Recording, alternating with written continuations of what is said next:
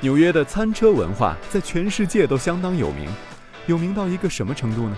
很多人说，如果你来一趟纽约，只是下了不少馆子，而没吃过路边的热狗炒饭或龙虾卷儿，那么最好别跟人说你到过纽约。在纽约有两万多个风格各异的餐车，它们供应着便宜又可口的街头美味。无论是上班族还是游客，不用提前预定，也不用穿着华丽，甚至不需要餐桌板凳。闻着味儿，排着队，就可以体验最纽约客风格的街边美食。那么，理由又是如何加入这两万餐车老板的大军的呢？那去了很多地方，然后就觉得房租贵的实在是离谱。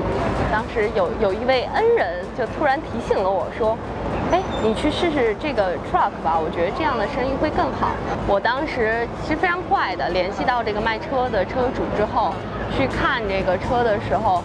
我就看到当时这个车不是这个样子嘛，就是它之前的那个 business 的 logo 等等，我就看到它写着 crepes，那就是法式可丽饼，特别然后我看到它的瞬间，我就觉得，对对对，对，就是不用再想了，我就觉得，然后一一上车就发现。这不就是摊煎饼那撑子吗？都有，对，就是全都是齐的。我觉得 OK，那就是天意，一定要把这个做好。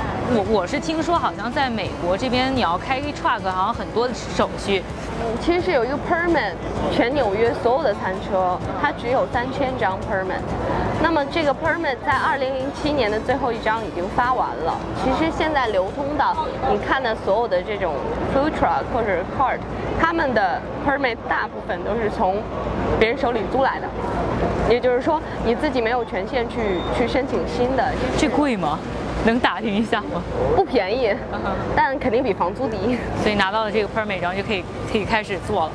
不可以开始，还会跟另外更多的执照，但是就是 take time，要去上课，要去考试，就是跟一帮大部分是那个拉丁美的兄弟们一起。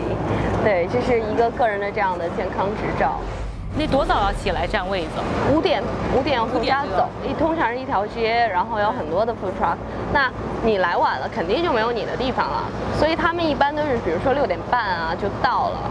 所以就是你，你必须得特别早。那时候因为我男朋友非常非常辛苦，他就是。天蒙蒙亮，就是不亮。冬天天都黑的时候，然后我给他带个被子，然后就特别狼狈的走了。有城管吗？在这儿？哎呦，有警察叔叔，警察叔叔比城管更可怕。他们有指标嘛，所以我们就会，比如说 two weeks，我们会攒下来，比如十张罚单，然后我们就找一天，然后去法庭拿着这罚单说，法官大人，我是无辜的，你看。我有 permit，他是不是写错了？哦，写错了。然后就是啪啪啪啪啪啪，把你的罚单再烧掉。第一次拿到罚单的时候都快吓傻了，说为什么要给我罚单？我都傻了。然后隔壁的那个另外一个 food truck 的老板过来说：“哎，小姑娘，第一天开张吗？”我说：“对啊，我第一天来这，我拿罚单怎么办？”然后他说：“别担心，这刚是第一个，等着吧。”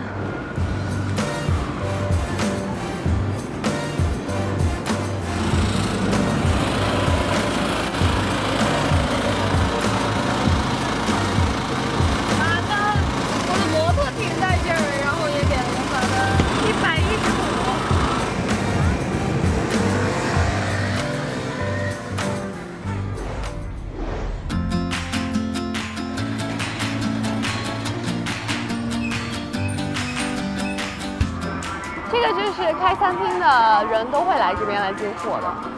你看，只要开餐厅要用的所有东西，这都有的卖，什么冰箱啊、电饭锅呀。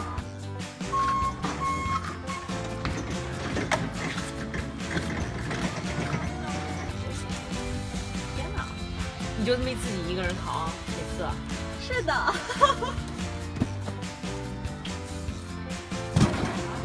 好玩吗？好玩。我们要去一个很冷的地方，我们要拿一箱生菜。哟，现在这能吃多久啊？这个两天。两天就吃光这么多？来。我妈要是知道我天天都在做这种事情，肯定这哪是一个女孩干的？你当时有觉得说，哎呀，姐姐我过来，我又这上了学，什么都挺好，我为什么要来受这个罪？有想过吗？从来没那么想过，我觉得可能是。我爹我妈给我的这个，可能是他们的教育方式，真的是给我很很很大方面的自由，然后从来没有把我放到某个盒子里，觉得说，哎，你就必须得大学毕业啊，在哪上班呐，或者怎么怎么怎样，完全没有。其实之前纽约也有一些做煎饼，对，为什么你觉得你就一下子成为了像是一个好像代表？那可能就是原来在我做这个之前的的呃 existing 的那些卖煎饼的人做这件事情的。Purpose 非常简单，就是我要挣钱，我要养家糊口，对吧？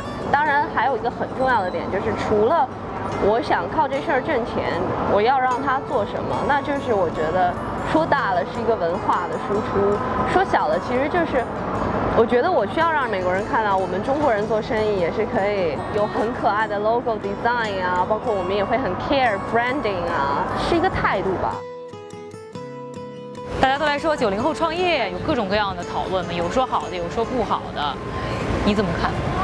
说句实话，我个人不是特别特别支持说你大学刚毕业就马上去创业，因为原因特别简单。那我们这一代基本都是独生子女，你理所当然的会把自己当成就是世界的中心。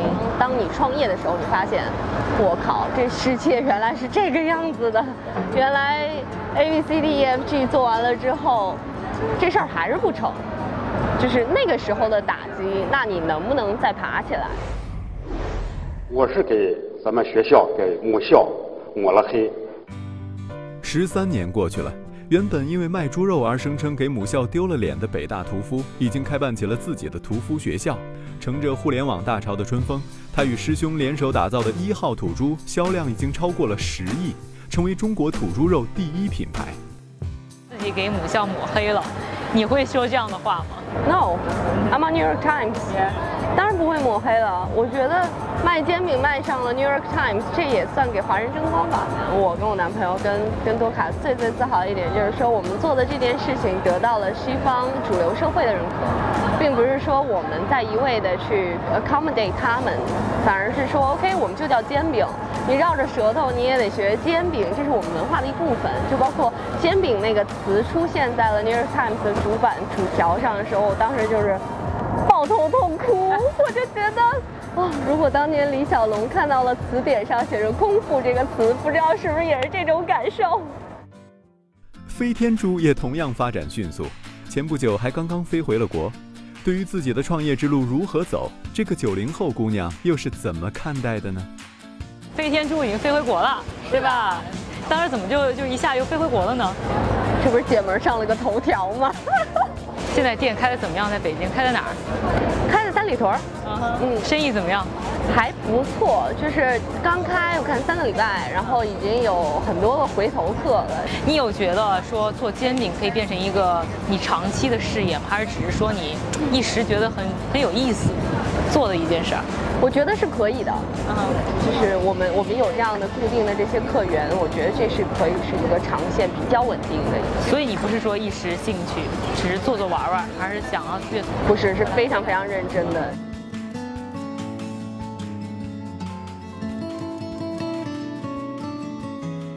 Hey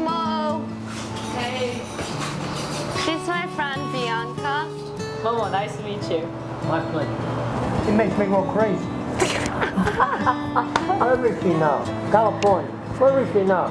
She's in China. Where is she now? I don't know where she is.